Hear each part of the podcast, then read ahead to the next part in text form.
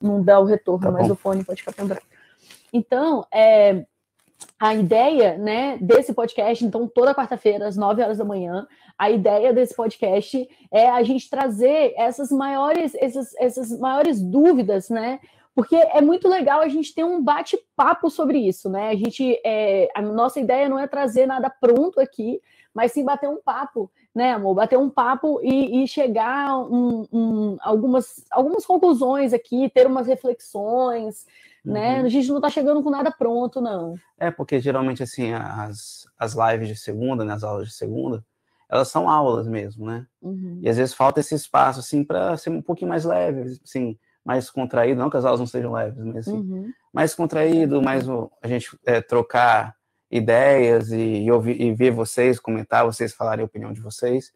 A gente também vai trazer sempre nessas quartas-feiras um, um tema que muito recorrente, né? Uma, sempre uma questão que aparece muito tanto no, nos alunos, também o pessoal que, que, que nas perguntas, sempre que a Nanda abre caixinha de perguntas, surge esse tipo de. É, esses, surgem vários temas que às vezes não foram falados ainda. Então, é uma oportunidade também de falar disso. Acho que, que isso é bem legal, a gente ter esse espaço aqui. Isso, perfeito. Então, só para vocês entenderem, ele está aqui do meu lado, ó, vou passar a mão no rosto dele para vocês ele está aqui do meu lado. E por isso que de vez em quando ele olha para mim aqui, porque eu estou do lado dele. A gente até tentou fazer de uma forma que aparecesse nós dois, assim, sentados é. na mesa conversando, mas ainda não temos essa, essa estrutura. estrutura. É. teremos um dia, né, amor? Um dia, mas a gente ainda não tem. É, muita, é... muita gente não me conhece. Né? Então se apresenta aí. Me apresentar, meu nome é Saed, eu sou esposo da Fernanda. É, não sou psicólogo, então não sou psipapa, como algumas pessoas brincam, né? Mas a gente está junto nesse projeto praticamente desde o início, né? A Nada começou no puerpério, né? Do, do Gael, principalmente, né? Uhum. Foi o momento que, que, que ficou, que ela se dedicou mais a isso. E, e depois de um tempo eu fui entrando, participando mais e, e é isso. E agora nosso projeto de família é o Epsimama, né? Isso. Então, tamo junto. Bom, tem a, a Fabiola Fraga, né? Tá aqui. A Fabiola tá frequentemente nas lives, sabia? Ah. Eu vejo você bastante aqui. Muito obrigada por sempre vir. E ela tá dizendo a seguinte frase: Quando eu escolhi uma educação em uma escola não tradicional, meus parentes me fuzilaram com os olhos. Tipo, como se eles não fossem ser competitivos e fossem ser fracassados. Então, essa é uma noção muito comum, é muito frequente você achar que as pessoas, que se a criança. Por quê, gente? Porque a, é, isso chama, isso.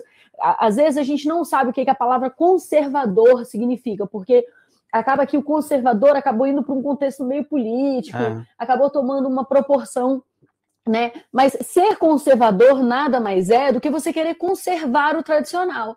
É você é, é, querer, né, é, se manter ali naquele lugar que você conhece, traçando caminhos, né, que você sabe onde vão dar. Então as pessoas tendem a ser muito conservadoras. É, porque isso traz segurança para elas, né? Pera lá, eu fui para essa escola, meus pais foram para uma escola parecida, eu fui para uma escola parecida. E eu sei até onde isso vai. Eu sei que eu arrumei um emprego, eu sei que eu estou pagando as minhas contas, então é, eu, é, é, é conservador no sentido de querer buscar o caminho que já foi traçado antes, porque essa pessoa acredita, né, que esse caminho que já foi traçado traz uma certa segurança. E também eu acredito que por um medo, né, de, de, de, de dizer como se, então, pera lá, a minha educação estava errada? Hum. Né? A pessoa fala, não, não estava, eu dei, eu, dei, eu dei certo né? E teve uma amiga minha que falou um dia desse, ela falou assim, aqui, não, estamos aqui, né? Estamos aqui. Tipo assim, tô bem, tô viva, tô trabalhando. Então, é, é, pera lá, se tem, se tem uma, uma versão que a pessoa fica viva, bem e trabalhando, então por que sair dessa versão? Né? A pessoa fica muito insegura. Então, é, é o conservadorismo, a gente provavelmente vai usar esse termo hoje, é, mas nesse sentido, tá, gente? Não é no sentido político, mas é no sentido de medo dessa novidade, medo de fazer uma coisa, de colocar numa escola que é democrática, que é respeitosa, essa criança ficar mal educada, ficar sem limites, essa criança não se preparar para o Enem, não se preparar para uma universidade, né? Como as pessoas adoram falar, não se preparar para o chefe chato, uhum. né? Então, é, é, eu acredito que passa por essa linha aí. Isso, e quando a gente está falando aqui, né, o, o principal aqui do, do tema vai ser é, da educação nossa, né, de família, né, muito além da questão da escola, né. Claro que uma coisa impacta na outra quando você começa a abrir sua mente para uma educação, né, para uma criação de filhos mais democrática, você acaba também questionando mais a escola que seu filho está estudando, é, como que os parentes estão tratando a, criança, né? Foi até o tema da última da, da live de segunda, né, que está no IGTV. Então, assim, a gente começa a ver as coisas com outros olhos, né? E teve até uma, uma frase, né, que foi um quote da. Acho, não sei se foi de ontem, de anteontem, foi de recente, que era bem assim, né, que a educação tradicional prepara as crianças para um mundo que já não existe mais, né? O mundo mudou, a gente, 10 anos atrás, se a gente for para pensar, mal tinha o WhatsApp, né? E hoje em dia o WhatsApp é uma ferramenta que praticamente todo mundo tem na mão, né? Pequenos negócios vivem do WhatsApp. Então o mundo está mudando muito rápido e a escola continua do mesmo jeito, né? Se a gente pegasse é, uma pessoa que viveu 30, há 30 anos e trouxesse ela para agora, ela se maravilhar com várias novidades e a escola em si, ela ia olhar, ué, a escola não mudou nada. Então, assim, a escola é um bom exemplo de como a gente precisa é, adaptar né, é, a nossa educação também é, dos nossos filhos para preparar eles para um mundo, um mundo que realmente vai existir. O que hoje já é diferente, né? Imagina daqui a 10 anos que mundo que nossos filhos vão viver, o que, que eles realmente vão precisar, que habilidades que eles vão precisar ter para viver bem nesse mundo, né? E viver bem é uma coisa muito pessoal, né? Sucesso, né? essas coisas são coisas muito pessoais, né? O que, que, é para cada um. Quando, claro que a, é, nas gerações passadas tinha uma preocupação um pouco maior com várias questões que hoje já são meio que são diferentes, né? E agora a gente ter que lidar com outros tipos de, de desafios aí, né? Tanto na vida pessoal como na, na, profissional também. Então é muito importante a gente abrir a mente, né? Acima de tudo, abrir a mente, olhar e ter as nossas próprias conclusões sobre isso e conversar com as pessoas também, né? Porque muitas vezes as pessoas chegam é, questionando e a gente não tem muito argumento para lidar. Até por isso que a gente vai estar tá preparando esses podcasts para que nós, a nossa nossa família Psimama aí, saiba argumentar, né? Quando tiver alguns questionamentos e a gente ter a gente já ter isso conversado, é muito bom para todo mundo. Né? Ah, é, com certeza. A Maria pediu para te perguntar quem é Fernanda. Ah. Você falou que você é marido da Fernanda. Ah, tá Fernanda. Tá a gente não conhece. Da Psimama, Nanda Psimama. Nanda. Ninguém me chama de Fernanda. Sai se apresentando, sou marido da Fernanda. Como assim? É que eu tô. tô, tô você, tá muito, você tá muito nervoso? Não, eu tô formal, você, tô formal. Você tá muito formal. É a senhora Fernanda. Né? Uhum. Bom, é, isso, o pessoal está falando muito de escola, eu acho legal a gente falar sobre isso, né? É, porque eu acho que uma coisa não exclui a outra, acho que são coisas que se completam e a gente precisa falar disso. É muito engraçado. A, a Maria está perguntando: a Nanda sabe que você é casado com a Fernanda? Ela sabe. Ele encontra a Fernanda às vezes. Ah. Às vezes eu viro a Fernanda aqui dentro. É, mas olha só, pessoal, o que acontece? É, o dia desse foi muito engraçado. Foi ontem, um dia desse nada, ontem. A gente estava numa conversa com um amigo né, na porta da escola uhum. é, das crianças ontem, e aí o, eu falei, cara, eu tô, eu até falei isso aqui para vocês. Eu trouxe, você lembra? Teve uma live que eu falei sobre isso, que foi a live sobre aula online, eu acho. Uhum. Não sei qual live que foi. Qual foi, Maria? Foi, live, foi alguma live que a gente falou de ah, é foi é a live do Educar Sem Pirar. Na live do Educar Sem Pirar, quando a gente lançou o livro Educar uhum. Sem Pirar, teve a aula de conhecimento, a de autoconhecimento e a de relacionamento. Isso. Na live de autoconhecimento, não, na live de relacionamento, eu ensinei a fazer a análise da parada e transição. Você lembra? E aí, nessa live da parada e transição, eu falei que a gente estava no momento de parada e transição aqui em casa que melhorou muito e está melhorando mais nessa. É. A gente tem que fazer uma live só sobre isso, Sim. sobre as transformações. Não, é, depois a gente tem que contar. É. E aí o que acontece? Eu contei para vocês que a gente está passando por uma treta aqui em casa, que é assim. É, a gente mudou para o Reino Unido em dezembro do ano passado. A gente veio morar no Reino Unido. Os meninos falavam só, tipo assim, oi, tudo bem, que horas são, né, em inglês. Eles sabiam falar algumas coisinhas bem básicas, as cores, os números, né?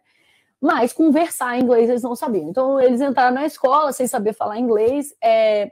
E aí, o Gael, que é o mais novo, que tem cinco anos, se adaptou super rápido com a escola, e o Theo, que tem sete, não. E aí, o Pratel foi um. está sendo até hoje, né? Tem o quê? Um tem desafio, cinco né? meses que ele vai para a escola, tem cinco meses que ele tá. Ah, começaram em março, né? Quatro meses. Quatro meses. Quatro meses que o menino está sofrendo para ir para a escola todo dia de manhã porque ele não fala a língua e porque também, vale dizer, eles estão aprendendo um monte de coisa que o Theo já sabe. É, e né? a escola é bem tradicional. E né? a escola é bem tradicional. O Gael estava bem, indo muito bem, indo para a escola feliz da vida, até que o que começou a acontecer? Começou a diminuir o tempo de brincar deles. Começou, né? E isso foi uma. Ele, é, ele começou a não querer ir para a escola. É. E aí foi, a gente foi perguntar por quê e falou: ah, eu quase não brinco. E antes ele brincava muito. É, ou pelo menos é a nossa percepção. É. Não sei se antes era tudo novidade, agora não é novidade mais. É. Mas enfim, aí eu fiquei com a sensação né? Porque a gente, a gente, não, a gente não se sente muita vontade para perguntar as coisas aqui para as professoras, porque a gente não sente uma abertura muito grande. A gente vai perguntar, elas estão meio sem paciência, não é, amor? Assim, uhum. meio de um jeito meio que, que, que, que, que. E aí a gente não fica muita vontade. Então, eu fico com a sensação de que é porque eles estão. É, o, o Gael está num ano que eles chamam aqui de recepção, que é o ano em que a escola recebe as crianças. Então, é o primeiro ano, antes do primeiro ano do fundamental. E aí, nessa recepção, é, eles vão preparando a criança para o primeiro ano do fundamental. Então, eu fiquei com a impressão de que agora, que está chegando no final do ano letivo, porque o ano letivo aqui acaba em julho, aí está chegando no final do ano letivo e eu acho que eles estão tornando o negócio mais sério, mais pesado, com mais conteúdo, para a criança acostumar e se preparar para o primeiro ano do fundamental. Essa é a minha percepção, porque do nada o Gael começou a falar que eles não fazem, não brincam mais, que eles ficam sentados fazendo atividade o dia inteiro. Menino tem cinco anos. E aí, enfim, fui contar isso ontem para um amigo nosso que estava lá na porta da escola, que é gringo, que é daqui, né? E, aliás, uhum. gringos somos nós, que ele é nativo, ele é galês. E aí, a gente está em País de Gales, e aí ele falou assim: é, essas crianças têm que acostumar que agora eles vão ter que usar o cérebro. E aí, é muito curioso, e, e, é tão bom poder falar isso, porque eu tenho certeza é. que ele não está assistindo essa live, porque eu povo se chateia com as coisas que eu falo. É, quando quando a, a, ele falou isso para mim, já veio uma, uma luzinha assim na minha cabeça. Será que eu falo ou eu não falo? Falo ou eu não falo? O que, que eu fiz ou eu não falei? Uhum. Será que eu devia ter falado? Coloca aí nos comentários né? Se você acha que eu devia ter entrado nesse, nesse assunto com ele, aprofundado ou não. Porque é uma, uma concepção, né? Uma má. Como é que fala? É, uma, é um, é um né? conceito uma, errado, né? É um conceito errado, uma má interpretação, má interpretação uhum. né? É, de que quando a criança é, para, passa a estudar sentada ao invés de estar tá aprendendo brincando, aí ela passou a aprender. Aí ela passou a usar o cérebro. Olha, olha que curioso. Uhum. É, porque, na verdade, a gente, primeiro que a gente está usando o cérebro a todo momento, né? A gente está sempre usando o cérebro. Só que o, é, é, o play learning, né? O, o, o aprender brincar, brincando, ele é a melhor forma de aprender que existe para uma criança. Aliás, gente, coloca aí nos comentários eu, né? Se vocês é, aprendem muito melhor as coisas na prática. Fala para mim, né? Se uma pessoa te falar aqui como que se troca um pneu, e se a pessoa for lá com você trocar o pneu junto com você, como que você vai aprender mais? Coloca aí nos comentários para mim. Eu aprendo muito melhor na prática. E você, meu amor? Eu também. Inclusive, eu nunca fui muito de, de por exemplo, ter um, um livro de uma matéria.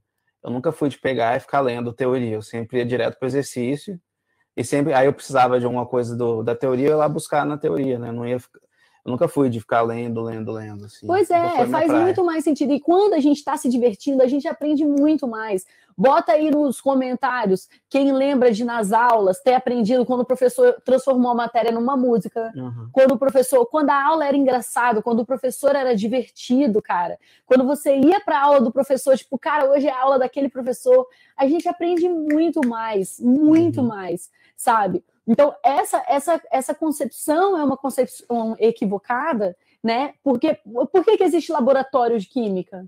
Uhum. O laboratório de química exatamente existe porque é muito diferente falar ah, mistura de tal com tal é isso, e você misturar aquilo ali na prática. infelizmente, é uma coisa escassa e rara, né? principalmente no Brasil, mas o laboratório é, é muito legal, é. é uma experiência super gostosa, sabe? Você realmente aprende. A Fabi está perguntando de que área que você é, Sassá? Ah, eu sou engenheiro. É, era engenheiro, né? Eu tô agora dedicado aqui na Simão, mas de formação sou engenheiro, trabalhei com isso há muito tempo. É, gente, vocês podem chamar ele de Sassá, tá bom? Porque agora que vai ter toda a quarta você aqui, né? É, pode ser. Acho que tem que ter uma intimidade maior aí. Uhum. Então, é, é, eu, eu percebo né, que essa, essa, essa noção. A gente estava conversando sobre isso, se preparando aqui para essa live, porque a gente acha, né, a gente enxerga que o tradicional, que há o senso comum, e isso é no mundo todo, cara, não é só no Brasil, é no mundo inteiro. O senso comum é do no pain, no gain, não é? Se você não levar porrada, você não vai aprender, você não vai crescer. Então, é, é, é bonito, é bem visto você falar agora que essas crianças vão ver o que, que é escola. Entende? Não é? Você não vê é. um orgulho na cara da pessoa falando isso? É, porque eu acho que a educação tradicional, quando, quando a gente está falando de preparar para a vida, eu acho que aí começa a primeira diferença né, entre educação tradicional e educação democrática. A educação tradicional entende que preparar para a vida é a, a, pessoa né, aprender a levar porrada. É isso. Não, a pessoa tem que saber levar porrada porque a vida é, é, é, uma, é coisa difícil, a vida é uma coisa que você tem que é. baixar a cabeça, você tem que reprimir seus sentimentos. Né? Você ser maduro na visão tradicional é você não, é, não falar dos seus sentimentos, não falar o que você está pensando. E enquanto já na, na, educação democrática, a nossa visão de preparar para a vida, na verdade, é você estar tá preparado para os desafios da vida, desenvolver habilidade de você vida. desenvolver habilidade de vida, você saber é, se posicionar de uma forma respeitosa, você saber identificar quando você não está sendo respeitado. Exatamente. Né? Muito, muito, muitos abusos acontecem e se perpetuam porque a, a, a pessoa que está sendo abusada não consegue nem identificar isso, porque ela está tão acostumada a ser maltratada, a não ser respeitada, que para ela aquilo não chama atenção. Exatamente. Né? Então, quando a pessoa olha para você e fala: será que essa educação que você está dando para os seus filhos vai preparar eles para a vida? O que ela está dizendo é que ela acredita que ela foi, ela não sabe disso, mas ela uhum. foi doutrinada a vida inteira a acreditar que você tem que levar porrada para você aprender a ter levado porrada, para quando uhum. você for adulto e a porrada vier, você está acostumado com ela. O que, que a pessoa geralmente pergunta para mim? Nanda, seus filhos vão saber lidar com um chefe carrasco? Sabe? Por quê? Porque se você ficar tratando ele com jeitinho, com respeitinho a vida inteira, e fala no diminutivo, né? Fica uhum. tratando com carinho, fica como tratando um com respeitinho. Né? Como é como ah. se fosse, como se a gente estivesse botando, botando uhum. cerâmica em volta da criança, né? E como se a gente não fosse firme quando precisa ser firme. Sabe? Isso. Não, mas aí você fica tratando com respeitinho, fica tratando com carinho, nananã, o chefe dele não vai tratar ele assim, não. O chefe dele não vai tratar ele com esse respeitinho todo, não. E aí o que eu te digo é o seguinte: primeiro, o chefe está errado, né? Porque o chefe tem sim que tratar com respeito. Agora tá, ele vai encontrar pessoas sem respeito a vida inteira. Com eu certeza. não tenho dúvida disso. Mas a ideia é que as nossas crianças tenham aprendido a lidar com isso, não porque eles estão surrados, como é que é que fala? Tão, casca grossa. Tá casca grossa. Eles aprenderam a lidar com isso porque eles entenderam das emoções, eles entenderam sobre empatia, né? Eles entenderam sobre é, as relações. É, é, é muito diferente, são habilidades de vida. Não é porque quando você fala de uma pessoa que apanhou tanto na vida, que ela sabe lidar com um chefe carrasco, você na verdade está falando de uma pessoa que tá, que aprendeu a baixar a cabeça quando ela for maltratada. Uhum. Ela aprendeu a segurar aquele grito para gritar outra hora, em outro momento, com outra pessoa. E, e, aí, dessa mesma forma como essa pessoa não, não se protege, não se posiciona, quando está numa reunião de trabalho e tá, né, a, o setor ali está precisando de uma ideia boa, essa pessoa tem receio de dar ideia, porque ela não, não tem segurança, não tem autoestima, ela, ela não se vê numa posição de quem está ali contribuindo, colaborando, e sim de quem está ali obedecendo, que está ali abaixo daquelas outras pessoas. Então, o que, que é estar preparado para a vida? É você obedecer, abaixar a cabeça e só fazer o que te pedem, ou você, numa situação dessa, dar uma ideia boa e você ser valorizado, você crescer ali dentro. E, né, isso não, a gente está falando do exemplo profissional porque é fácil de fazer essa analogia, mas isso vale para relacionamento também, isso vale para amizades, vale para muita coisa da vida, assim. É, então é muito importante a gente primeiro entender o que, que a gente entende que é preparar para a vida. Eu acho que a partir desse, é, dessa diferença, é isso, é. essa é a base o que de que tudo. É né? a vida, né? É. Essa que é, esse é um ponto importante, porque é, se você tem um chefe carrasco vindo é, te, te, tratando de uma forma que você não foi tratado na sua casa, porque você sempre foi muito respeitado, né? O que, que isso vai trazer para você? né? Você vai estar preparado para essa vida como? O que é esse preparado, né? É só uma coisa, a Pagliari falou uma coisa bem legal, inclusive, é, na educação democrática, dificilmente a gente vai formar alguém que vai ser um chefe ruim, né? A gente está falando da pessoa como não um chefe, mas assim, um chefe que também é criado na, de forma respeitosa, não só vai conseguir tratar as, as, pessoas com respeito, como ela vai conseguir tirar o melhor das pessoas. Uhum. Sabe? Ela vai conseguir numa reunião que as pessoas fiquem confortáveis de dar ideia. É, imagina quantas empresas não quebraram porque tinha um ambiente que ninguém podia dar ideia, ninguém podia se posicionar, não tinha esse sentimento, assim, essa segurança, né? Que a gente só fala quando se sente seguro, né? A gente, se a gente não se sente seguro onde a gente está, a gente não tem, não é a nossa melhor versão ali naquela situação. Então, assim, é, é uma coisa que, inclusive, foi muito boa a sua observação, porque é, é também nesse, nesse aspecto, né, de quem está é, na liderança. Inclusive, teve um comentário aqui que eu achei legal, né, da Anne Proen, que ela falou assim: meu maior medo é esse futuro. É que o meu filho saiba lidar de fato que nem todos tiveram educação positiva e sim. que ele vai sim encontrar frustrações e decepções. Então, a, a no... aí, Anne, essa, essa fala traz uma concepção legal da gente desconstruir aqui, que é de que na educação positiva, na educação democrática, né, que é o que a gente defende, não existem frustrações e decepções. É. Acontece que a educação democrática é cheia de frustração e decepção.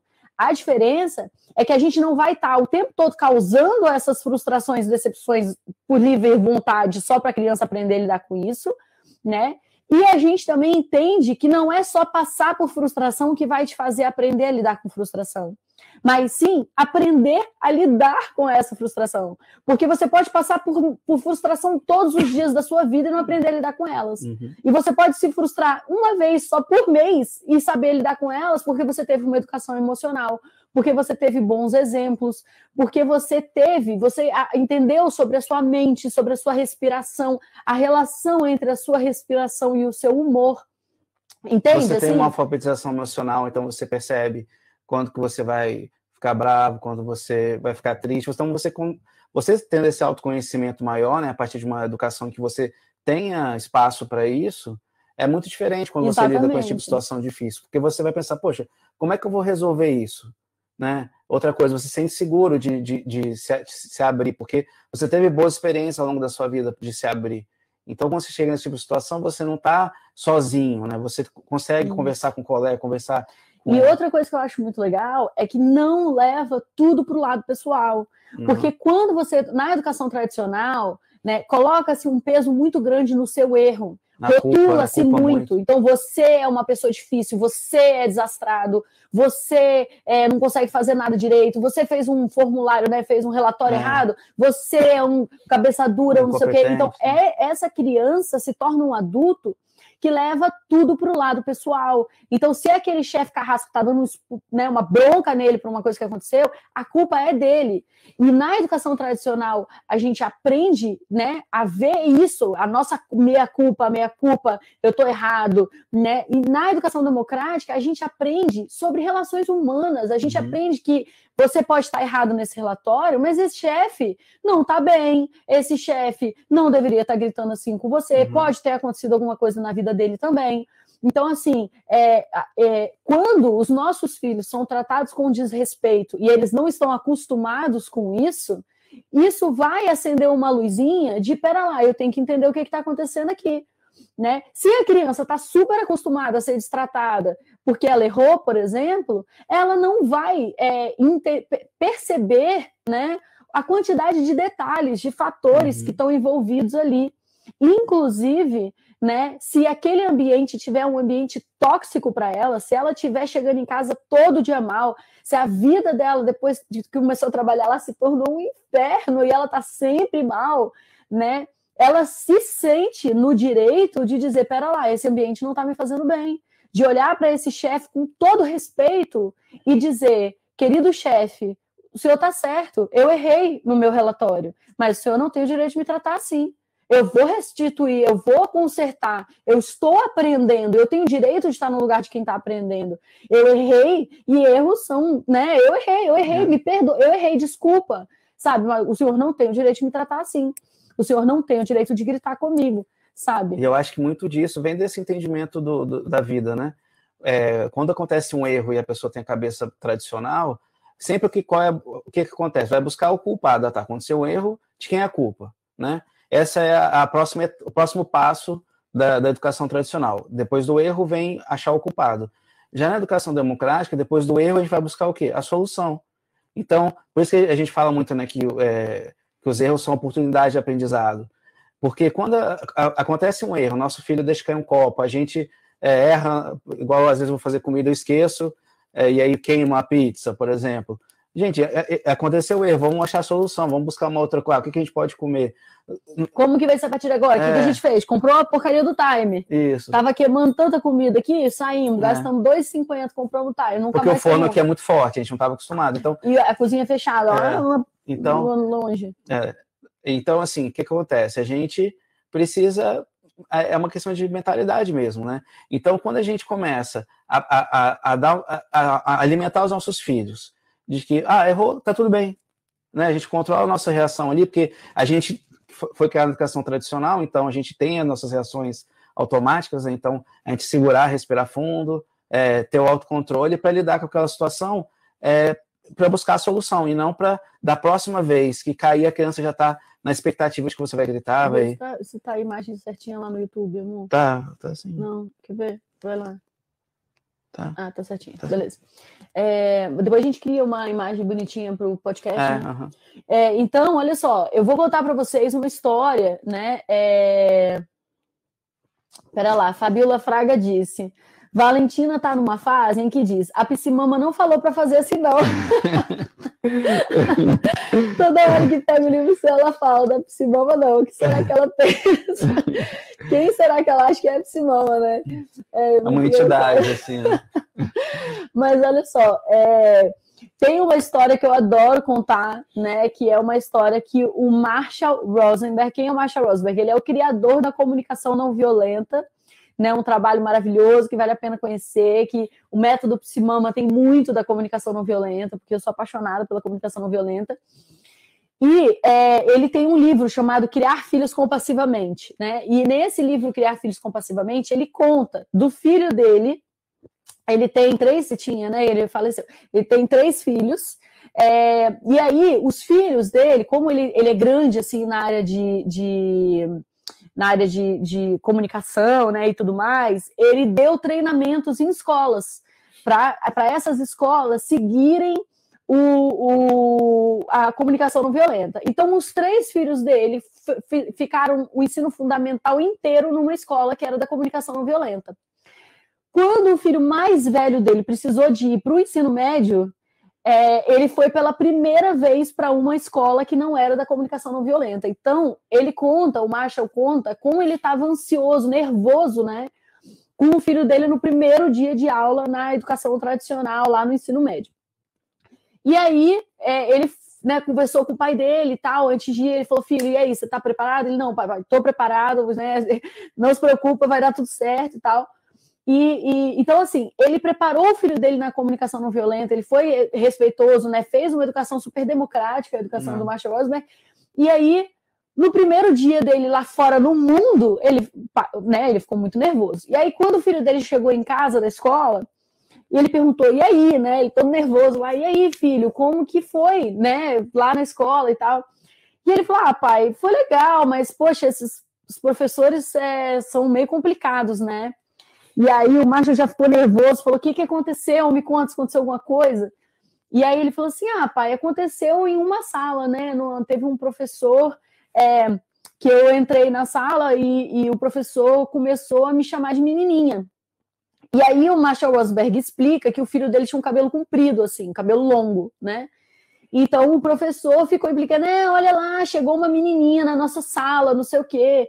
É, diz, a, chamando ele de menina, né, na, na impressão, né, na visão de que chamar um menino de menina seria uma ofensa, né, de que falar para um homem que ele é uma mulher é ofensivo, né, porque ser mulher é muito ofensivo nessa visão, é, e implicando um adulto, um professor adulto, né, implicando com uma criança porque tinha um cabelo comprido. E aí o Marshall Roseback ficou super nervoso e ele falou assim: e aí, filho, o que, que, que você fez, né? Como que você lidou com isso? Aí ele falou assim: Ah, pai, eu lembrei do que você me ensinou, né? Que era para eu nem me rebelar e nem me é, re... ah, é... como é que é? Nem rebelar, nem se é, Sub, subjugar. subjugar. Isso. Que você me ensinou para não me rebelar nem me subjugar. E aí ele falou: e aí, e aí, me conta, como é que foi? É, aí ele falou: eu continuei ouvindo o professor, né? o professor lá, a gente, uma menininha e tal. Então ele nem se rebelou, ou seja, ele nem falou, menininha, você, seu idiota, não sei o que, nem, nem é. reagiu, xingando. Que ia acabar sendo punido pela escola e Que ia acabar né? sendo punido, e nem se subjugou, tipo, não, você tá certo, eu sou uma menininha. Ele continuou só olhando para o professor e ouvindo o que o professor estava falando. E aí ele, o, o Marshall fala assim, tá, e o que que, que, que, que você tirou dessa situação? Aí ele falou, ah, pai, eu lembrei também do que você disse, né, é, para eu, tipo, olhar o lado da pessoa com empatia e compaixão. E eu fiquei pensando que esse assunto, ele falando, né, para o pai dele, eu fiquei pensando que esse assunto para o professor deve ser um assunto muito delicado mesmo, né? Eu ter muito cabelo, eu ter o cabelo comprido, para esse professor deve ser muito delicado, porque esse professor é careca. E aí o pai, né, o Marshall Rosenberg, num orgulho né, de ter conseguido, que o filho dele passou por uma cena que ele poderia ter se sentido humilhado, que ele poderia ter saído chorando, ou poderia ter xingado o professor, ficado com raiva do professor, né? E a forma que esse menino lidou, né, foi entendendo que aquilo não era dele, porque ele sabe por que, que ele tem um cabelo grande, né? Ele sabe que ser chamado de menininha não é uma coisa ofensiva. Ele sabe que a intenção daquele professor, por algum motivo, era ofender. E ele tentou entender o lado do professor. Ele não levou para o lado pessoal porque ele estava muito bem resolvido, ele tem uma relação com os pais dele. Com ele né? mesmo, né? Com ele. Com uma relação pais. com ele de autonomia, né? de, de autonomia, de, de autoestima. É, segura, uma, uma relação com esses pais, grande. né? É. né? De saber que de onde você veio, você é bem aceito, você é amado do jeito que você é. Entende? Então, quando ele olha para esse professor, ele não se sente ofendido. Ele não se questiona o próprio cabelo, é. porque ele tem a certeza disso tudo. Ele não leva para o lado pessoal ele olha para esse professor com compaixão e pensa: putz, realmente eu tenho um cabelo irado desse, que foi o cabelo que eu uhum. decidi ter, então se eu decidi ter porque eu acho irado, uhum. né? Eu tenho um cabelo irado desse, deve ser muito difícil para um cara careca. Uhum. E ele conseguiu ter empatia pelo cara, só olhar, tipo, tá bom, professor. Eu entendo você, entende? Então, essa maturidade, essa. Eu estou dizendo que todos os nossos filhos vão ter toda é, essa. Não, não, mas é só para entender, né, que não é a criança não saber lidar com o chefe carrasco, com o professor carrasco, né? É muito pelo contrário, é ela conseguir lidar através de habilidades sociais, de inteligência emocional. E, e olha que legal, né? olha que legal. O, o, o, o Marshall não precisou, não precisou ir na escola para defender o filho dele de ter sido maltratado pelo professor. O próprio menino estava tão preparado, tão bem com ele mesmo, e a gente está falando do coisa, primeiro ano é, do ensino médio, que coisa, é o quê? Oitava série? É, eu, não, eu acho que. Não, eu já. Eu não sei como é que Devia ter uns 15 hoje. anos o menino, mas assim, é, o menino já estava tão tranquilo que uma coisa que poderia ter sido uma agressão para uma outra criança que não estava preparada, para ele não teve esse significado. Então ele estava tudo tava bem com aquilo e, e, e, se resolveu. Então, assim, quem é mais autônomo? Uma, uma, uma, um, um adolescente que consegue lidar dessa forma ou um outro que ficaria bravo, arrumaria confusão, e ali poderia ser o início de um péssimo desempenho escolar no ensino médio. Perfeito. Porque ele ia ser rotulado do menino problemático, que Exatamente. agrediu o professor, que falou. Primeiro dia no primeiro dia, podia ter acabado com o ensino médio dessa criança. Então, quem que está mais bem preparado? A criança da educação tradicional, das duas, uma. Ou ela ia se subjugar, ia é. falar, ah, eu sou, é. meu cabelo é ridículo mesmo, aí eu, eu devia A autoestima é lá embaixo, não conseguia prestar atenção é, na aula. Né? Ou ela, ela ia se rebelar. Não, e você que é careca? Uhum. Entendeu? E, é. e, e, aí tem gente falando assim, eu não tenho essa maturidade. A, a Cristina Yane falou, eu não tenho essa maturidade. KKKKKK. Bota eu nos comentários se você acha que você não teria a maturidade desse, desse menino. Então, e aí. Ah, por... Meu filho sofreu muito por causa do cabelo. Tentei de muitas formas ajudar e não conseguia. Ele pediu para cortar o cabelo. Pois é. É, é difícil, né? É. Essa, esses padrões. É, que as nossas crianças não têm o é. direito de, de sair deles sem. E por outro lado, e por outro lado, quando a gente pensa do outro lado, né, esse é um exemplo de quem foi criado dentro de uma educação de democrática. tem um estudo da University, University College of London, né, da, da, uma universidade na, aqui na Inglaterra, que fala o seguinte: eles fizeram o seguinte experimento. Eles pegaram 20 crianças que sofriam violência em casa, claro que aí é um caso um pouquinho mais extremo, mas é bom para a gente entender, e 23 que não sofriam. E aí eles apresentaram imagens de, de pessoas com cara de brava para esses dois grupos, e depois compararam com é, cérebros de, na imagem de cérebro de soldados né, que vinham de guerra e tudo. E era impressionante a semelhança entre a reação cerebral dessas crianças que sofreram violência, é, como era parecido com, eles, com dos soldados que passaram por estresse de estar numa guerra. Enquanto isso, os outros não apresentavam esse tipo de reação. Então, um adulto olhando bravo para eles não tinha esse peso todo, não machucava tanto, vamos dizer assim. Então, a gente consegue, assim, é, por essa experiência, ou seja, cientificamente foi lá, foram estudar o efeito né, de, de, de educações mas porque a violência pode ser física, mas pode ser psicológica, pode ser né, do que é falado para crianças, de tudo isso. E olha que interessante a diferença, né? Quando for olhar o cérebro das crianças que não passaram por esse tipo de, de violência, a, a, reação era muito mais branda, muito mais leve a esse tipo de situação. Então, quem que está mais preparado para lidar com dificuldade da vida? Uma, uma criança que vai ter uma reação de um soldado pós-traumático de guerra ou de uma criança que consegue lidar com aquilo de uma maneira mais é, natural, mais leve. Então, assim, é, esse conceito de preparar para a vida, a gente tem que repensar mesmo. Eu acho que, como a gente falou né, no começo do, do, do, podcast, eu acho que a base de tudo é repensar isso, né? Então, eles identificaram nessas crianças é, uma sensação de medo muito grande, uma ansiedade muito grande e uma impulsividade muito grande, porque o próprio cérebro, ele se molda para lidar com esse tipo de situação. Então, os níveis de estresse dessas crianças eram altíssimos quando vinha alguém com uma cara de bravo. E uma criança estressada, ela não consegue prestar atenção numa aula, ela não consegue aprender, ela não consegue ter um relacionamento saudável. Ela não consegue criar, não consegue criar, exatamente. ter ideias novas, né? E é a mesma e coisa. A boa, só só para concluir essa questão da pesquisa, e a boa notícia é que eles fizeram um trabalho com essas crianças, depois de um tempo, né, com, com as famílias, as crianças e tudo, e a regeneração foi impressionante. Ou seja, a boa notícia é que o cérebro da criança ele tem uma capacidade de regeneração muito grande. Então, quando incluíram na, na rotina dessas crianças atividades de conexão com os pais, é, é, começaram a, a, a, trabalhar assim, a autoestima da criança, a valorizar as coisas que elas faziam, a ouvir, tinha muito momento de ouvir a criança, que tu, houve uma regeneração, ou seja, uma coisa fisiológica que acontece nessa recuperação desses, dessa, dessa situação toda. Então, assim, uhum. é, é, é, muito bom saber que mesmo que é, às vezes a pessoa, poxa, mas meu filho já tem tantos anos, será que dá tempo?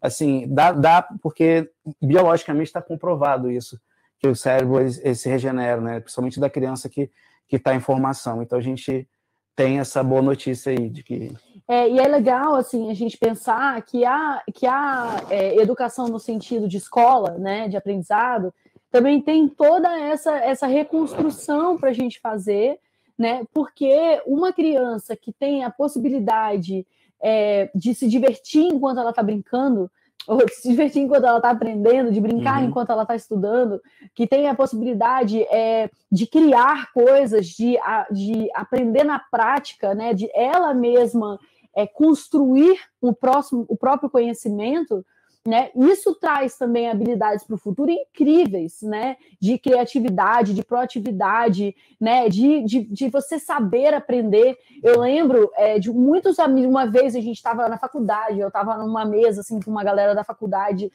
é, conversando, e a galera da faculdade falando assim: caraca, eu só fui aprender a aprender na faculdade. Uhum. Depois que eu já tinha passado no vestibular, que a gente é da época do vestibular, né?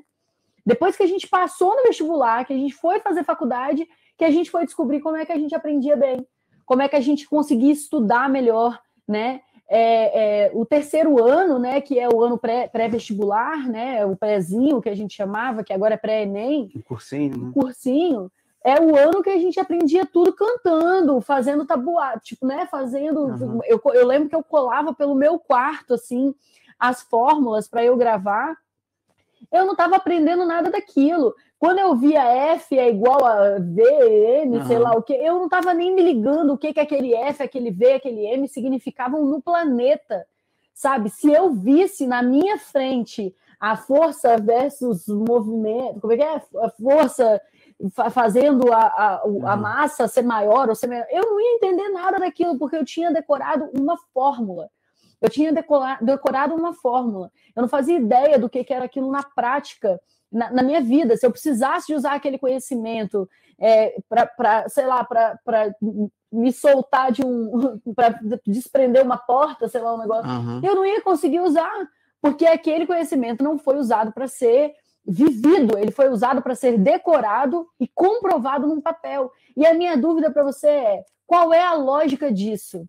Qual é a lógica da gente ensinar para uma criança, né, ou para um adolescente, uma coisa que é para ele só comprovar para mim que ele conseguiu decorar e botar no papel? Qual é, qual é, qual é a, a, a utilidade disso? Entende? Então, a gente precisa, é, e o Brasil, né, a nossa, o nosso país é um país extremamente conteudista, não estou falando que aqui não é, porque aqui é. Que é bastante. Né? Mas, assim, nós temos uma educação extremamente conteudista, é uma educação que é, você, pré, você fica quieto, você senta na sua cadeira, você presta atenção em tudo que eu estou falando, você copia tudo no seu papel, porque depois você tem que saber isso tudo de cor na prova, né? Somos copiadores, é isso que nós somos, decoradores. Isso não é aprendizado, entendeu? Não é aprendizado. Então, quando alguém vem para mim e fala assim, ah, agora que as crianças vão finalmente usar o cérebro, eu falo, cara, isso é o que a gente está precisando desconstruir. Aí eu disse para vocês que eu não entrei nesse assunto com esse meu amigo, né? Não quis entrar nesse assunto com ele. Por quê? Porque tem momentos, né, é, que a gente que você não quer entrar nesses debates. Isso acontece com vocês também? Uhum. Isso acontece com você também, amor? A pessoa Bastante. fala assim, ah, criança. A não ser que a pessoa esteja defendendo alguma violência. Se a pessoa uhum. fala criança tem que apanhar para aprender, eu não, eu não me calo, porque eu não consigo. Uhum. Eu, não acho, eu não acho certo. Eu não acho é, certo. Eu, é, é. eu tenho que desconstruir aquilo ali, porque eu, não, eu, eu, eu tenho que aproveitar a oportunidade né, de desconstruir com alguém, que machucar alguém ensina alguma coisa. Mas, assim, nesses momentos, ai, tem hora que a pessoa não vai querer, a pessoa não quer ficar ouvindo a, a sua palestra sobre esse uhum. assunto, assim. E eu acho que eu não consigo falar sobre essas coisas sem palestrar, né? O que, que você acha, amor? Você convive comigo? É, é muito delicado nessa hora. E depende muito de também, assim, de quem é a pessoa, né? Se é uma pessoa mais próxima, ou mais não é tanto, assim, então. Nem sempre também a gente tem. É, tem hora que a gente tem que saber esperar um pouquinho em outro momento falar também. É, eu não situação, quis falar, eu né? não quis falar. É, olha lá, tá vendo? Luísa falando que ela tem preguiça de entrar nesses debates. Eu tenho. E tem outra coisa também, eu tenho muito medo de ficar parecendo que eu acho que eu sei mais do que a pessoa, é. sabe? Assim, daqui a pouco a pessoa já nem tá querendo puxar assunto comigo. É. Aqui, é... tem momento que prefiro ter paz do que ter razão. É isso, é isso mesmo. É... Outra coisa que eu ia falar, fala, amor, por favor. Não, eu ia falar só da, da Semana é, SOS. Que a né, Maria né, que... falou. Deixa eu só falar o que a Maria falou aqui. A Maria falou assim: seria muito mais sensacional aprender física, por exemplo, envolvendo em solta-pipa. Você soltando ah, a pipa, claro. aprender uhum. e tal. E eu tive um professor que fazia isso, né? É, ele fez, aliás, ele fez isso uma vez, mas foi muito legal, porque ele pegou tudo que a gente estava aprendendo de física e colocou, trouxe um carro para dentro da escola e ensinou a gente a trocar o pneu do carro usando aquela. Você que entende de física melhor que eu, porque eu só decorei, usando não aprendi, usando a alavanca. Que quanto maior era a distância, menor era a força. Você ia precisar fazer. Uhum. Que você ia precisar fazer. E eu lembro de eu na prova, tentando lembrar a fórmula, e eu lembrei de eu fazendo força na alavanca. Uhum. E aí ele foi aumentando a alavanca, aumentava a alavanca, até que a alavanca estava tão grande que a gente tipo, fazia assim e a gente já tirava o prego. Uhum. E de perto a gente fazia muita força, muita força e não conseguia. Então eu fui lembrar na prova, né, a fórmula de uhum. que, que distância distância vezes força. Distância vezes força, por causa dessa experiência na prática. Então eu tive, sei lá, 10, 20 aulas sobre aquilo. E foi a aula prática que me fez entender o conceito. E aí, a partir do momento que você entende, uhum. você lembra, né? Falando em aprender na prática, uhum. Vai ter, no dia 5 de julho começa, né, a Semana SOS Quarentena. Ver se tem imagem. Vão ser cinco aulas, né, de segunda a sexta às nove da manhã, nesse mesmo horário. E a primeira vai ser sobre como lidar com as birras e maus comportamentos na prática. A segunda, como ter mais paciência. Na quarta, vai ser sobre é, como falar de uma maneira que seu filho entenda, que ficar repetindo mil vezes tá a mesma stories, coisa. Tá no... É, todos os detalhes. Na quinta vai ter rotina corujinha e na sexta é como controlar suas reações, não ficar assistindo aquela culpa no final do dia. Então tá no link da bio, né? É, Tá no Psimão.online. Tá no Psimão.online. no YouTube, ah, isso, é. no Facebook. É, no YouTube e no Facebook tá na descrição também. Tá, tá, tá na legenda. Tá, é, embaixo do vídeo. Então tá aí, pessoal, para vocês que estão no Facebook e no YouTube, tá aqui embaixo, né, o linkzinho é, para vocês É saberem. gratuito, inscreva-se lá que vocês, vocês vão se adorar. inscrevendo, é. é. Assista sua inscrição, sua, vamos de novo. Sua inscrição é gratuita, você se inscrevendo, você recebe a apostila da Semana SOS Quarentena, que é uma apostila super prática de exercícios, você recebe e-book de todas as aulas, de todos os uhum. temas das aulas, e você recebe acesso ao portal que tem todas essas aulas gravadas, tá bom? É. Então vai ter as aulas, se você não conseguiu assistir no dia, você consegue assistir a gravação se você estiver inscrito, tá e bom? também tem um grupo do WhatsApp, então logo que você se inscreve, você tem um botão lá para entrar no grupo do WhatsApp, onde a gente vai enviar avisos, a gente vai enviar áudios extras, vídeos, é, tem conteúdo bônus. Tem conteúdo WhatsApp, bônus né? e, tem, isso, isso é e tem também uma surpresa ao longo do evento para quem está no grupo do WhatsApp. Sempre tem uma isso, vantagem. Sempre tem uma surpresinha. Então vale a pena se cadastrar e também entrar no grupo, que com certeza vai valer muito a pena. Vai ser um divisor de águas aí na quarentena. Assim, vai, a quarentena com certeza. bem mais leve aí. Aí o pessoal pergunta: Nanda, eu assisti a última que você fez, vale a pena assistir de novo? Vale. Eu estou sempre estudando, estou sempre me atualizando. É. Na aula 1 vai ter conteúdo novo, né, amor? Na aula 2 vai ter conteúdo novo também. Na aula 3 vai ter uma, uma coisa legal, diferente que a gente aprendeu. Uhum. Então, tipo assim, todos os dias tem coisa diferente e tem conteúdo novo. Então, também, vale a pena. E também acontece muitas vezes a pessoa assistiu uma vez, e aí quando ela vai assistir né, um tempo depois, ela consegue absorver de um outro nível, porque ela ficou Isso. mais tempo acompanhando a Psimama, então já... Já colocou na prática, é... já tem umas dúvidas diferentes. Então sempre vale muito a pena. em outra é. coisa, né? É. Então vale muito a pena fazer mais é de uma vez sim, tá? Então tá bom, pessoal. Então, ó, quero convidar vocês para amanhã assistir a live. É, desliga, é, ah, eu, eu saí. Deu de errado aqui. Não, tá tudo bem. Depois você dá tchau. Pode. É, é, amanhã eu vou ter uma live de entrevista com aluno, né? Então amanhã vai ser a primeira, toda quarta-feira agora é vai ter o podcast. individual. Né? Toda, toda quarta-feira vai ter podcast, toda quinta-feira agora vai ter convívio, tá bom? Então na quarta-feira podcast e na quinta-feira convivo. Então, o podcast na semana que vem, às 9 horas, e amanhã vocês vão assistir o nosso primeiro convivo, que é uma consulta ao vivo com alunas da Psimama, tá bom? Alunos, alunos. Isso, alunos e alunas. Então, Saed, você consegue se despedir, será? Acho Como que é tá sim. Tchau, pessoal, muito obrigado, a gente vai estar sempre aí, vou aparecer mais também, que é bom que incentiva os pais a participarem mais, a gente nem falou muito disso, né, é, mas é. a gente, eu acho que eu participando pode criar uma identificação maior e e, e os maridos aí, pais e homens que criam junto aí, participarem mais aí, tá bom? Isso, aí é, a gente vai descobrir como é que coloca esse negócio de podcast no Spotify, que a gente ainda não sabe. É. Mas muita gente pediu, então a gente vai dar um jeito. Se alguém aí souber, manda pra gente no inbox, que a gente uhum. super agradece uma ajuda, é. tá? E eu quero dizer para vocês para vocês, por favor, agora colocarem nos comentários o que que vocês acharam do primeiro episódio do Isso. nosso podcast Criando Juntos. Ele vai lá para o GTV, então vocês comentam lá. E amanhã, nove da manhã também. Vai ser tudo Isso, nove da manhã sempre agora. nove da manhã, tá bom? É. Se vocês puderem também dar um print aí desse primeiro episódio do nosso podcast, coloca no seu stories, avisa para todo mundo que agora a gente é. tem esse podcast. E se você souber como é que faz para transformar esse podcast lá no Spotify, você manda para gente, por favor porque a gente ainda não sabe, tá bom? A gente vai descobrir. Então, é, muito obrigada. Usa o app Anchor, tá bom? Amanda falou para usar Anchor, tá, tá? Vamos, o aplicativo. Vamos, vamos dar um jeito. Obrigada, Amanda, obrigada mesmo.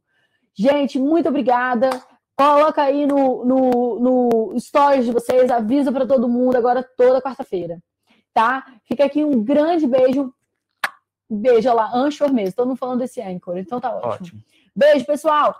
Até amanhã de manhã. Até amanhã. Tchau. Faz Tchau. pose pro print, faz pose pro print. Assim? Assim. Não, mas é porque vai ter que ser assim, então, ó.